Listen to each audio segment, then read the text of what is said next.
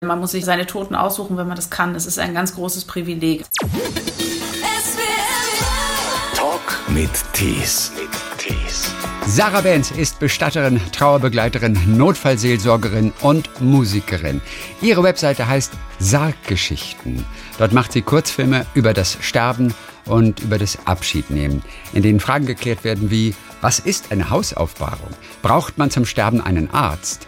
Sie twittert über selbstbestimmtes Abschiednehmen als Sarah von den Sarggeschichten.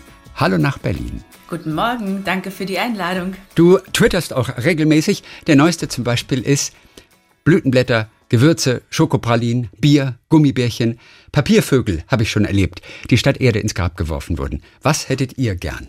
Muss abbaubar sein. Kam noch was dazu? Du bist ja gut informiert, alter Schwede. Äh, ja, ja, da kam äh, einiges. Ich muss gestehen, ich habe heute Morgen noch gar nicht reingeguckt. Viele, viele Sachen, also viel ähm, Essen, das muss ja abbaubar sein, aber auch Konfetti, abbaubarer Glitzer, kann ich mich gerade erinnern, Bier, ähm, Schokolade, Hundehaare, ähm, Briefe. Eine Person hat gesagt, sie wünscht sich, dass ähm, Menschen ihre Lieblingsbuchseite abschreiben und ihr mit reingeben. Da kann ich mich ja dran erinnern. Äh, Käse hat mal jemand geschrieben, Pizzakäse. Alles, was irgendwie zu den Leuten passt. Also das ist ja das Wichtigste. Und eine Bierflasche ist abbaubar. Ah nein, das wurde gegossen. Gegossen, genau, gegossen. Also. Dann war es keine Flasche Bier. Naja, also, also ich würde jetzt auf einen Sarg oder auf eine Urne keine Flasche Bier draufschmeißen. Ich glaube, das wäre dann doch ein bisschen brutal.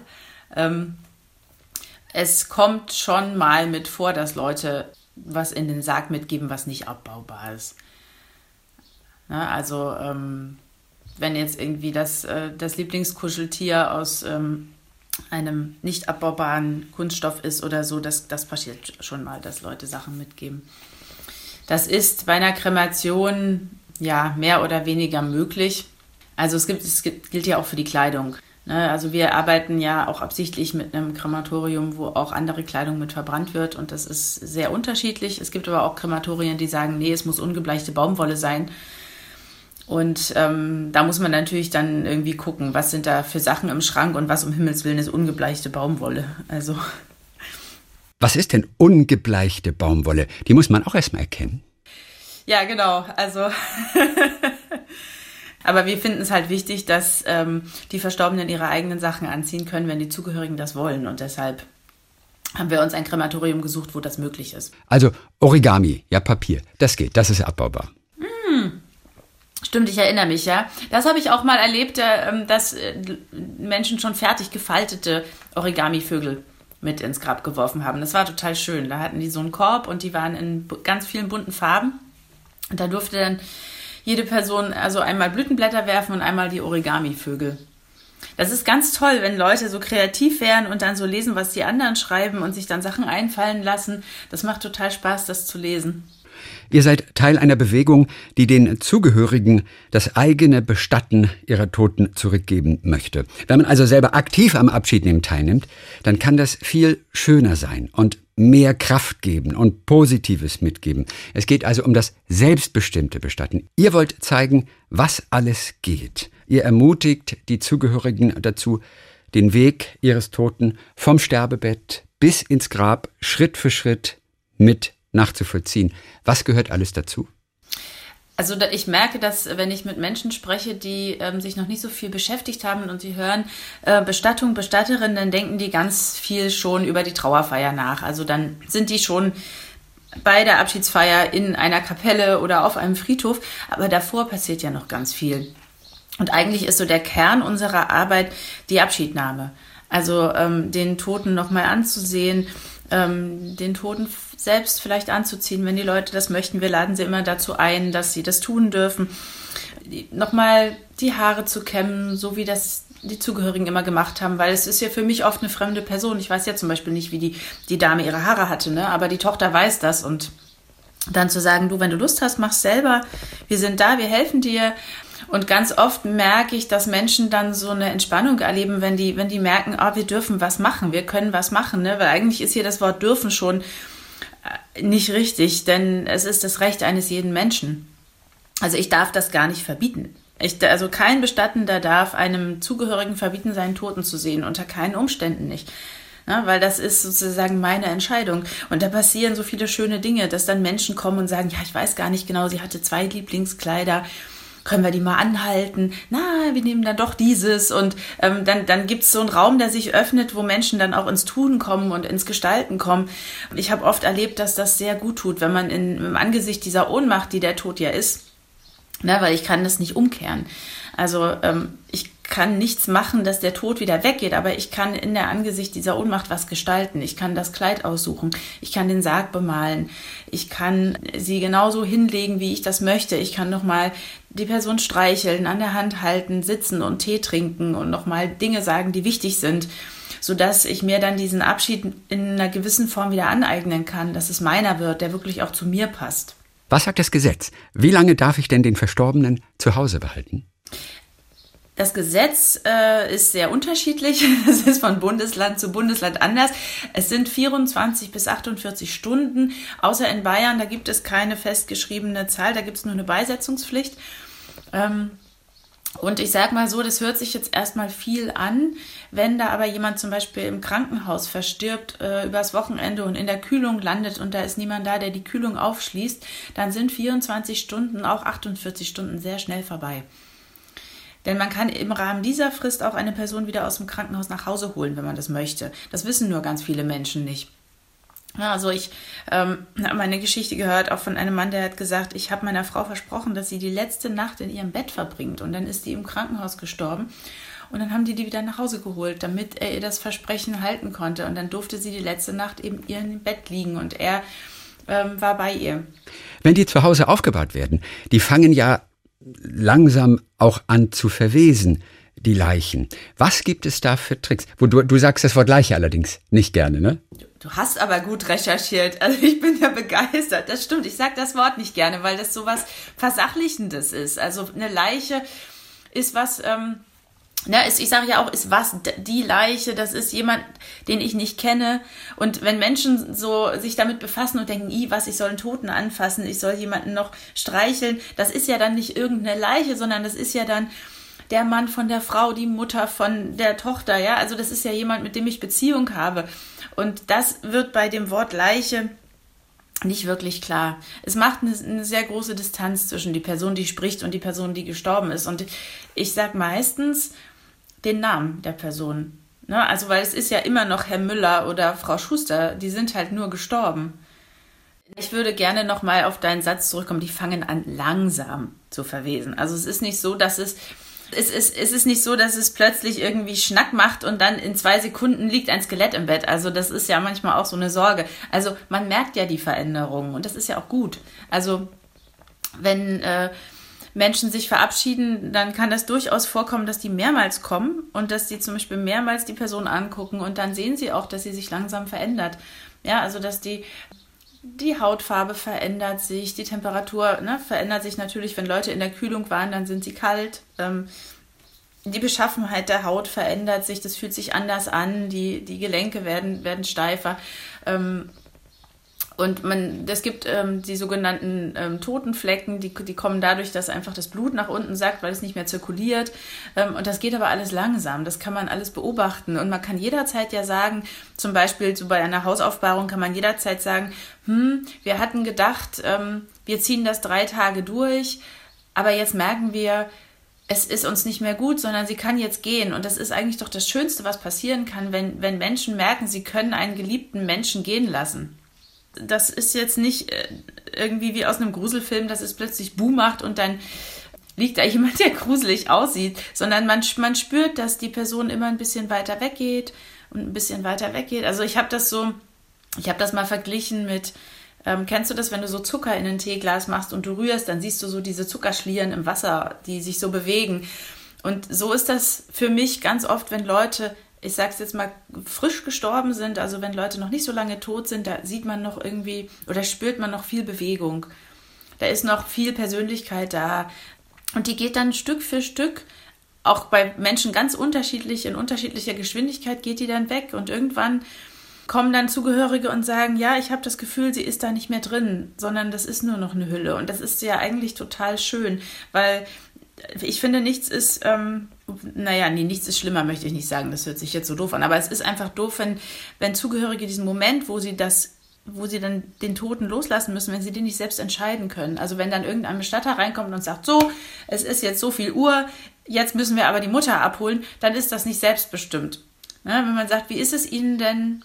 Ich habe das Gefühl, es könnte jetzt so in den nächsten zwei Stunden so sein, ähm, dann ist es viel wertvoller, wenn Menschen selber sagen können, ja, ich glaube, Sie haben recht, das ist okay, ne? machen wir noch gemeinsam den Sarg zu, ähm, dann bekomme ich die Erlaubnis. Das ist auch... Ähm, ich finde, das ist auch wichtig in Situationen wie zum Beispiel in der Notfallseelsorge, wo man nicht diese Stunden hat, sondern wo es vielleicht nur 20 Minuten sind, den Menschen so viel wie möglich an Entscheidungsfreiheit zu geben. Also weil sie gerade in solchen Situationen so besonders ohnmächtig sind. Es gibt ja auch Leute, die das nicht wollen, entschuldige. Ne? Es gibt ja auch Leute, die sagen, ich, ich, mag, ich möchte keine Hausaufbahrung, ich gucke noch mal kurz rein und dann ist das gut für mich. Und das ist ja auch gut. Also ähm, selbstbestimmtes Bestatten heißt ja nicht, man muss alles machen, was möglich ist, sondern das heißt, man kann sich entscheiden. Also ich weiß, ich hatte mal, mal einen jungen Mann beerdigt ähm, und die hatten so eine, so eine Keramikurne sich ausgesucht, die Freunde, und ähm, ich hatte dann so ähm, den verschiedene Ideen erzählt und gesagt, ihr könnt Handabdrücke drauf machen oder so Fingerabdrücke. Und es fanden die total schön, so was Buntes zu machen. Und dann hat mich der eine Freund angerufen nach zwei Tagen und hat gesagt, du weißt du was, die Idee, die finden wir wunderbar, aber es passt einfach überhaupt nicht zu ihm. Wir lassen die so. Und das ist Selbstbestimmtheit, ne? Zu wissen, was geht und zu sagen, ja, das wollen wir oder nein, das wollen wir nicht. Da gehört dann das Anziehen des Verstorbenen dazu. Kann man das auch alleine machen? Kann man alleine machen, na klar. Aber besser mit der Bestatterin. Ja, kann kompliziert sein. Ja, also der, der macht halt nicht mit. Ne? Also das ist halt, der, der macht halt nicht mit. Da kann man nicht sagen, halt mal den Arm hier still oder schieb mal das hier durch, sondern das muss man halt alles von außen machen und wenn die ähm, tatsächlich, wenn die Totenstarre eintritt, dann wird es schwierig. Also wenn jemand zu Hause gestorben ist, dann würde ich ähm, den Zugehörigen raten, entweder in den nächsten Stunden anzuziehen oder dann einfach zwei, drei Tage zu warten, dann geht die Totenstarre nämlich einfach wieder weg, dann kann man das auch hinterher machen. Ähm, ja, also man kann die ja begleiten, man kann ja gucken. Also man kann da natürlich auch, ähm, wenn das nicht so doll ist oder wenn es jetzt einfach, das beginnt hier im Nacken und breitet sich dann so über den Körper aus, ähm, man kann da schon noch ein bisschen die, die Arme dehnen, ja, oder die Beine, wenn jetzt irgendwie die Hose nicht passt. Aber wenn jetzt jemand so ganz steif geworden ist, dann hätte ich auch das Gefühl, naja, man stört da jetzt auch, wenn man an dem jetzt rumzieht oder zerrt oder so. Und warum nicht warten? Ne? Also man hat ja Zeit. Ich glaube, das ist eine der der, äh, der größten, ähm, wie soll ich sagen, Meere in der, in der Bestattung, dass man keine Zeit hat. Also ne, man hat jetzt nicht vier Wochen Zeit, aber man muss nicht sofort irgendwas entscheiden. Ich habe letztens mit einer Frau gesprochen, die hat gesagt, mein Vater ist gestorben, wir sind zum Bestatter gegangen, das Gespräch hat eine Dreiviertelstunde gedauert und dann war alles fertig. Dann hatten wir die Trauerfeier, wir hatten den Sarg, wir wussten, wie alles endet und es war furchtbar. Weil da ist ja gar kein Prozess mehr möglich. Ne? Und wenn, wenn ich zu Leuten gehe zum ersten Gespräch, also wir, wir haben keinen Laden, wir gehen zu den Leuten nach Hause, das heißt, ich bin auch Gast bei denen.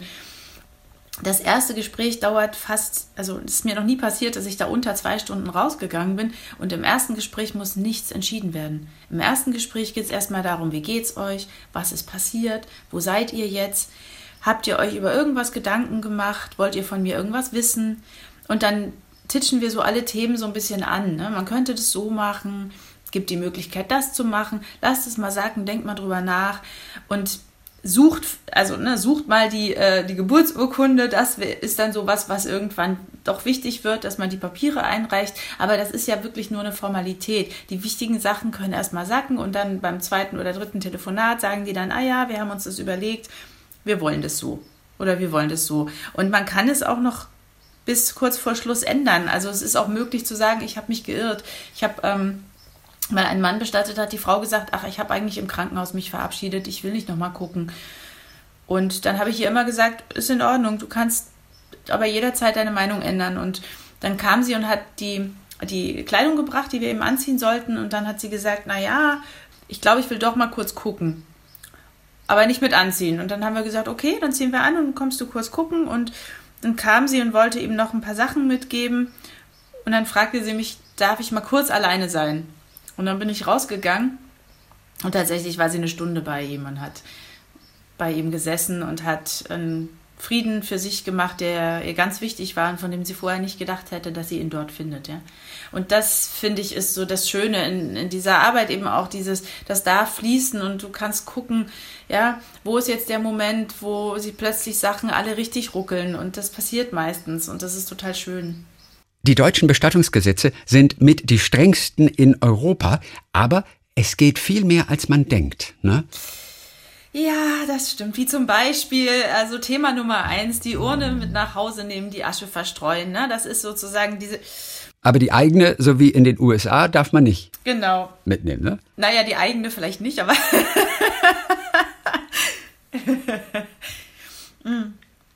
Das geht bei uns nicht tatsächlich. Also ich äh, hoffe sehr, dass sich das in meiner Lebenszeit noch ändert. Ähm, weil ich einfach nicht verstehe, warum das nicht sein soll. Also wenn das Menschen gut tut und wenn das für Menschen wichtig ist, ähm, dann warum nicht? Warum eigentlich nicht? Ich kann es dir noch nicht mal wirklich sagen. Also ich weiß, dass sich die Kirchen da sehr dagegen stemmen. Das ist so Schutz der, der Totenruhe. Ein Argument, was ich tatsächlich verstehen kann, ist, dass wenn eine Person jetzt die Urne zu Hause hätte, nehmen wir mal an, ähm, die Geschwister sind zerstritten und die eine Schwester hat die Urne und lässt die anderen nicht mehr rein, dann gibt es keinen offiziellen Ort, wo Menschen sich verabschieden können. Ja, auch Leute, die vielleicht dem Verstorbenen nicht so nahe standen, aber nochmal zu einem Grab gehen wollen. Aber letzten Endes hält dieses Argument für mich nicht das Verbot, weil äh, Menschen können sich immer streiten, das kann immer passieren. Ähm, und ich würde jetzt nicht davon ausgehen wollen. Außerdem, wenn jemand eine Seebestattung hat, gibt es auch keinen Ort. Ne? Und wenn jemand eine anonyme Bestattung hat und den anderen äh, Zugehörigen wird nicht gesagt, wo der Ort ist, dann gibt es eben auch keinen Ort. Und Menschen können sich ja auch immer einigen. Ja, und ich finde, es wäre schon mal eine tolle Idee, wenn, wenn man sagt, okay, für so und so lange darf die Urne zu Hause bleiben. Also nehmen wir mal an, drei Jahre kann die Familie die Urne haben und ähm, mit der Urne leben, so wie sie das gerne möchten. Ich glaube, viele Menschen wären dann bereit, sie herzugeben, wenn sie das selber entscheiden dürften. Also ich habe mal eine Studie gelesen, ähm, es würden nur 11 Prozent tatsächlich andere Bestattungsmethoden in Betracht ziehen. Ähm, die anderen würden auf dem Friedhof bleiben. Also ich glaube auch nicht, dass Friedhöfe eingehen würden, wenn das Gesetz gelockert würde. Es gibt ja in den anderen europäischen Ländern, wo das möglich ist, auch Friedhöfe. Und ich finde Friedhöfe auch total schön. Also ich mag das total gerne, über Friedhöfe zu gehen. Ich finde nur den Zwang blöd, ne, dass man da hin muss oder in den Friedwald oder in, in, in die See. Zwischendurch hören wir ein bisschen Musik von dir, denn Sarah ist ja auch Musikerin. Dieser Song, den du vor ein paar Jahren aufgenommen hast, den kann man auch bei YouTube sehen. Das Schönste. Kleine Kronen aus Licht tanzen auf den Bäumen. Du schaust in mein Gesicht und siehst die Vögel träumen. Der Grund hat kein Gewicht und Luft weht in den Räumen. Der Blick scheint nach innen und die Wogen beginnen ganz sacht und rinnen und spülen den grauen und kühlen Schmerz hinaus in die Nacht. Das Schönste auf der Welt ist es zu leben. Das Schönste auf der Welt ist es zu lieben und Liebe zu geben. Ich weiß, das klingt pathetisch, doch so simpel ist es manchmal eben. Das Herz schlägt in der Brust und möchte trotzdem schweben. Ja, ja, da, da, da, da, da, da,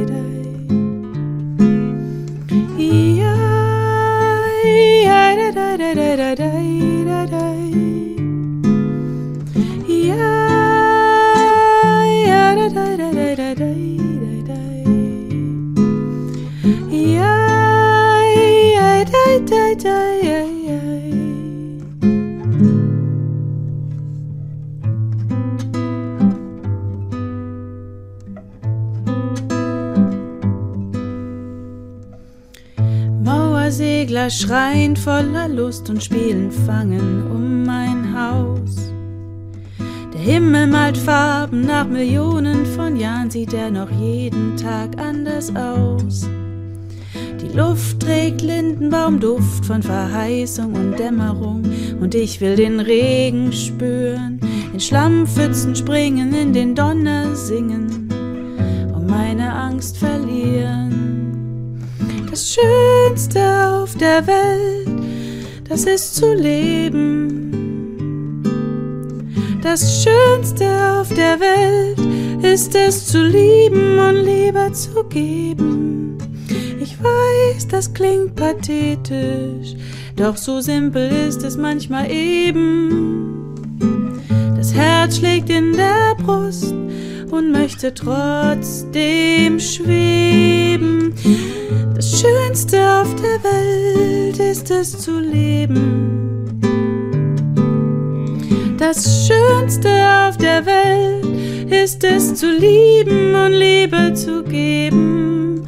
Ich weiß, das klingt pathetisch, doch so simpel ist es manchmal eben. Das Herz schlägt in der Brust und möchte trotzdem schweben.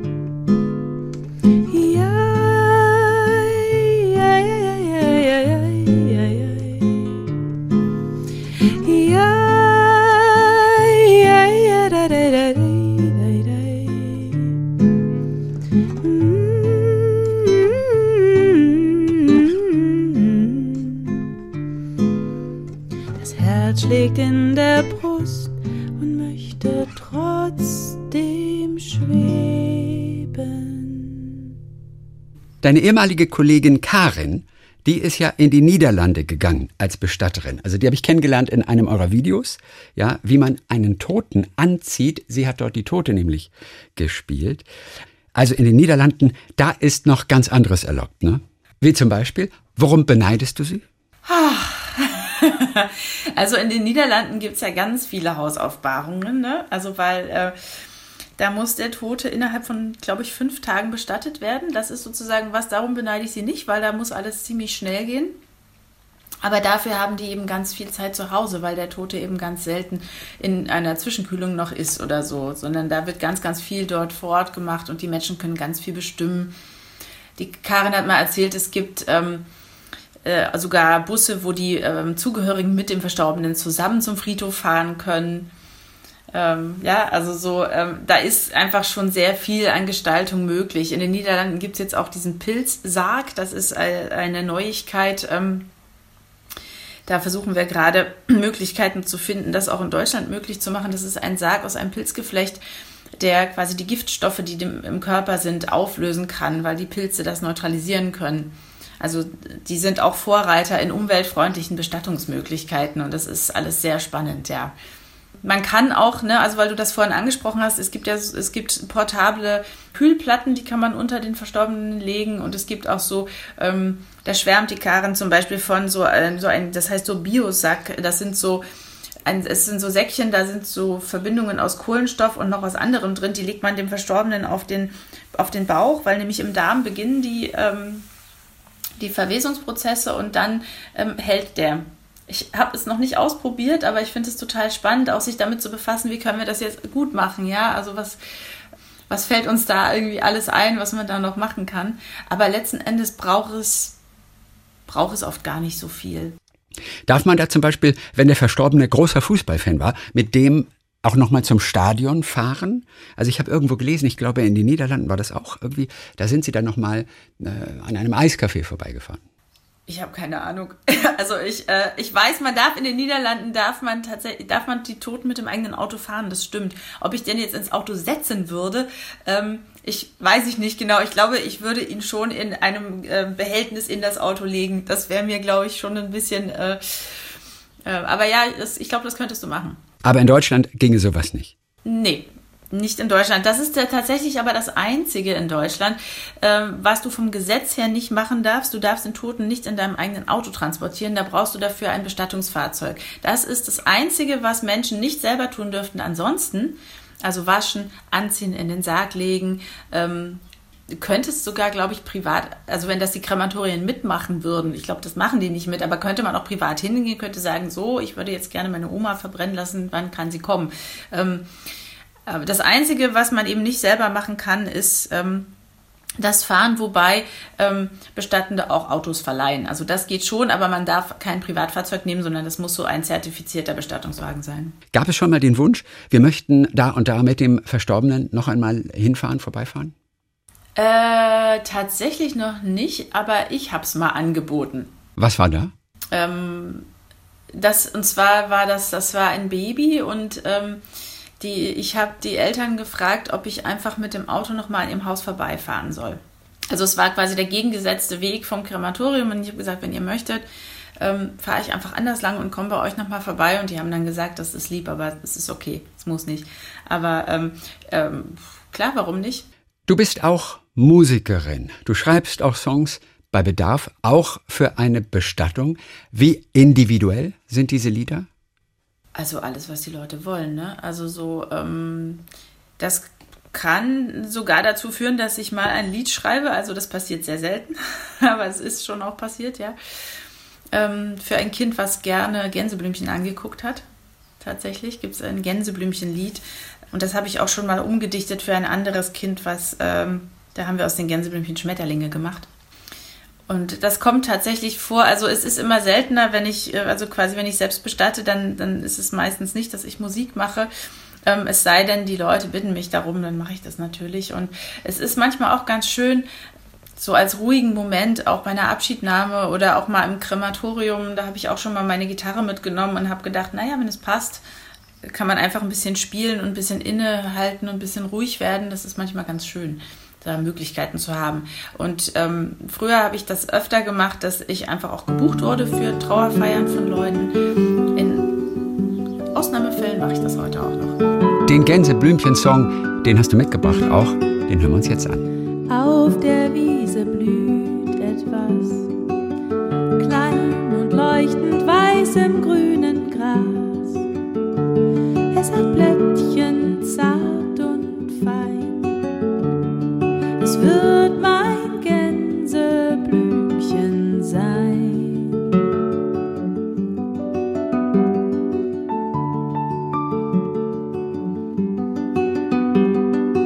Kommt ein kleiner Wind und nimmt dich mit, weit, weit übers Meer. Breitest deine Blätter aus und fliegst mit ihm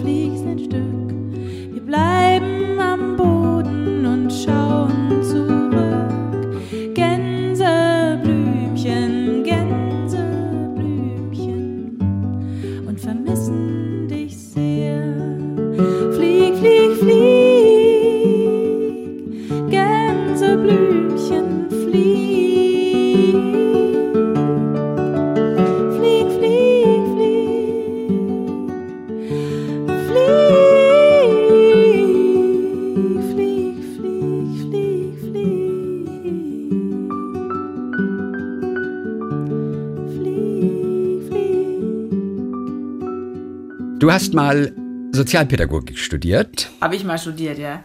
Wie bist du zum Bestatten gekommen? Oft ist es ja ein Familienbetrieb, den man übernimmt. Was war für dich der Schlüsselmoment, der dich zu diesem Beruf geführt hat? Ähm, da gab es, glaube ich, nicht so den Moment, sondern es gab eigentlich einen roten Faden, der die ganze Zeit auf dem Boden lag und ähm, den ich immer mal in meinem Leben gesehen habe und nicht gesehen habe. Also ähm, das, ich bin ja quasi auf einem Friedhof groß geworden, also an einem Friedhof. Aber mein Vater ähm, ist Pfarrer und äh, ich habe da gespielt und bin über die Gräber äh, und habe mit den, mit den, das waren alte Damen, mit denen ich da geredet habe, die haben die Gräber von ihren Zugehörigen gepflegt. Ich glaube, es waren meistens Männer, manchmal, ich glaube, einmal war es ein Sohn. Und das hat mich fasziniert, wie die da ihre kleinen, diese kleinen Beete gepflegt haben und, und so ganz ordentlich. Und dann haben die mir halt erzählt, wer da so liegt und wie die gestorben sind. Und das war irgendwie schön, mit denen zu reden. Und als wir dann ähm, nach Berlin gezogen sind, tatsächlich war das für mich ein ganz großer, irritierender Moment, dass es um die Kirche, wo wir dann waren, dass da kein Friedhof war. Um diese Kirche gab es keine Gräber. Und ich dachte so, huch, was machen die denn hier mit den Toten? Wo tun die die denn hin? Weil das für mich so miteinander untrennbar verbunden war, dass zu einer Kirche auch ein Friedhof gehört. Und dann hat sich dieser Faden erstmal wieder eine Weile verloren und dann habe ich aber auch schon ziemlich früh selber Menschen ähm, auch verloren und sterben sehen. Und tatsächlich war das erste Sterben von einem sehr guten Freund, was ich so ganz bewusst mitgemacht habe im Hospiz. Und das war natürlich schon, sage ich mal, ähm, das war schon sehr intensiv und dadurch, dass es im Hospiz war, eben auch ganz, ganz toll und ähm, behütet und umsorgt. Und ähm, das war eine ganz, trotz aller Traurigkeit, aber auch eine sehr schöne Erfahrung zu sehen. Ach, so kann man sterben. Wow, das wusste ich nicht. Und da hat sich das erste Mal so der Wunsch geregt, ähm, wissen das eigentlich mehr Leute? Muss man da vielleicht drüber sprechen, wie Sterben sein kann? Ähm, und da wusste ich dann auch, dass ich meine Abschlussarbeit, also ich habe eigentlich was ganz anderes im Hauptfach studiert, aber ich wollte meine Abschlussarbeit über Kinderhospize schreiben. Das habe ich dann auch gemacht. Also mein Diplom ist über Kinderhospize dann tatsächlich entstanden. Und dann ähm, habe ich immer mehr so Trauerbegleitung begonnen und Beratung angeboten und mich mit diesem Thema befasst. Und dann kam die Notfallseelsorge, dann ähm, dann kam ein Trauercafé, dann kam die Ausbildung zur Hospizkoordinatorin. Also das ging immer so weiter und weiter und dann habe ich mit ähm, dann habe ich Jan Möllers kennengelernt, mit dem ich damals die Sarggeschichten gegründet habe und ähm, der äh, ist auch Bestatter, dann habe ich bei ihm gelernt und dann habe ich Julian kennengelernt und habe ähm, mit ihm zusammengearbeitet und bin seit drei Jahren ähm, im Team von Thanatos Bestattung und bin eben seit, naja, seit ungefähr zwei Jahren die zweite Bestatterin dort. Du bist auch Notfallseelsorgerin? Ja. Wie oft machst du das? Ab und zu, nicht mehr so oft, weil man muss sich seine, seine Toten aussuchen, wenn man das kann. Das ist ein ganz großes Privileg. Also muss ich auch sagen, ne? ich habe eine große, große Hochachtung für Menschen, die das nicht können. Also Pflegekräfte, ähm, die äh, Ärztinnen, Polizistinnen, ne? ähm, äh, Feuerwehrmenschen, äh, die werden zum Einsatz gerufen und die können nicht überlegen, ob sie irgendwie einen guten Tag haben oder ob ihnen das jetzt gerade in den Kram passt. Ähm, wir ähm, können uns schon überlegen, können wir Einsätze fahren oder nicht. Und ähm, ich bin mir dieses Privilegs auch sehr bewusst. Oft ist natürlich die Polizei am Ort dann, will die Leiche zum Verabschieden nicht unbedingt freigeben. Da musst du manchmal ein bisschen Überzeugungsarbeit leisten. Ne? Naja, das ist immer so ein schwieriges Ding, ne? weil die, ähm, die Polizei guckt gerade aus einem ganz anderen Blickwinkel. Und das ist auch in Ordnung. Dazu sind die ja da. Ne? Die müssen gucken, gab es hier ähm, äh, Todesumstände, die nicht ganz ersichtlich sind. Also das sind immer die, ne, die Momente, wenn, wenn Polizei kommt und feststellt, es war kein natürlicher Tod oder sie können es nicht sicher sagen, dann wird die Person beschlagnahmt.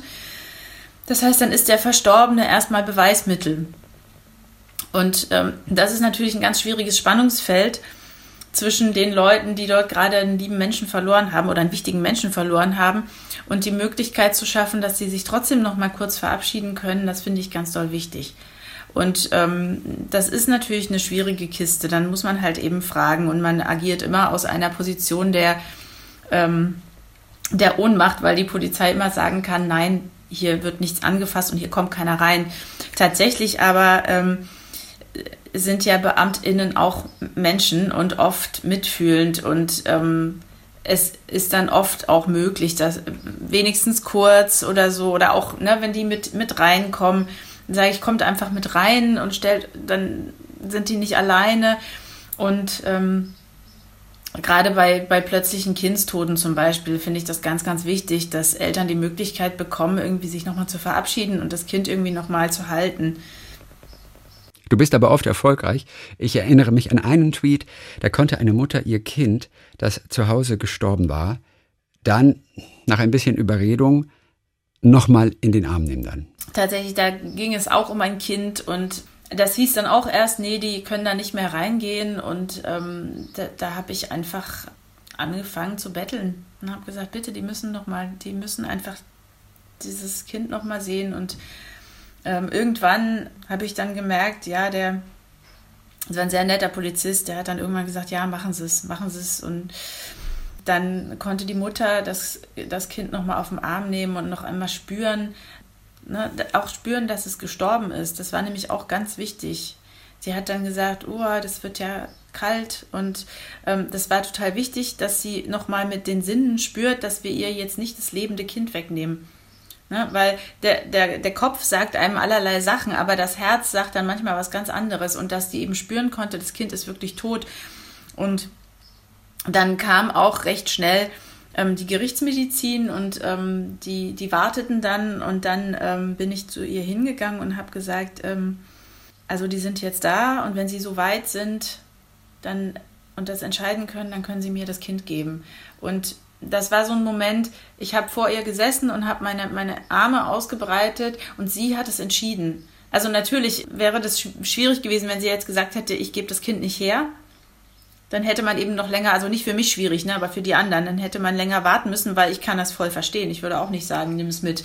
Aber sie konnte den Moment selbst entscheiden, dass sie das Kind aus der Hand gibt. Und das fand ich ganz wichtig. Und das hat sie dann auch gemacht. Und dann habe ich das Kind rausgetragen und ähm, dann der Gerichtsmedizin übergeben. Und ich fand es sehr wichtig und gut, dass das möglich war. Und ich bin diesem Polizisten sehr, sehr dankbar, dass er das hat geschehen lassen.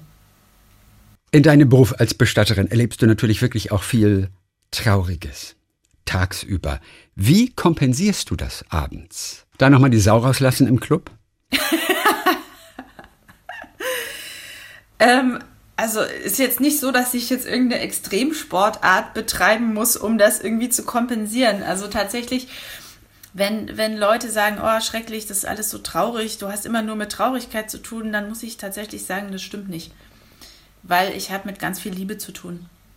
Ich darf, ich darf ganz viel Liebe zwischen Leuten sehen. Und das, ähm, das ist auch was, Tolles und Besonderes, ja. Also in so einem intimen Moment, und das ist ja ein intimer Moment, wenn jemand stirbt, der wichtig war, zu sehen, wie Menschen sich geliebt haben und auch Geschichten zu hören und ähm, oder zu sehen, wie, wie Beziehungen sich plötzlich entspannen, die ganz lange angespannt gewesen sind oder so, ja. Also so, so bestimmte Dinge ähm, zu erleben und zu sagen, dieser Abschiedsprozess war gut für die Leute, das ist toll. Also ich habe nicht das Gefühl, dass das so ein wahnsinnig trauriger Beruf ist. Und wenn mich was ähm, bewegt, dann ist das auch in Ordnung. Ne? Dann, dann komme ich nach Hause und weine ein bisschen rum und dann ähm, ist es, dann, dann geht es auch wieder. Ich habe eine fantastische Supervisorin, über die ich ganz glücklich bin. Also ähm, ich kann immer auch noch mal über Dinge sprechen ähm, und das hilft auch, weil dann, dann muss ich es nicht in meinem Privatleben rumschieben. Ne? Also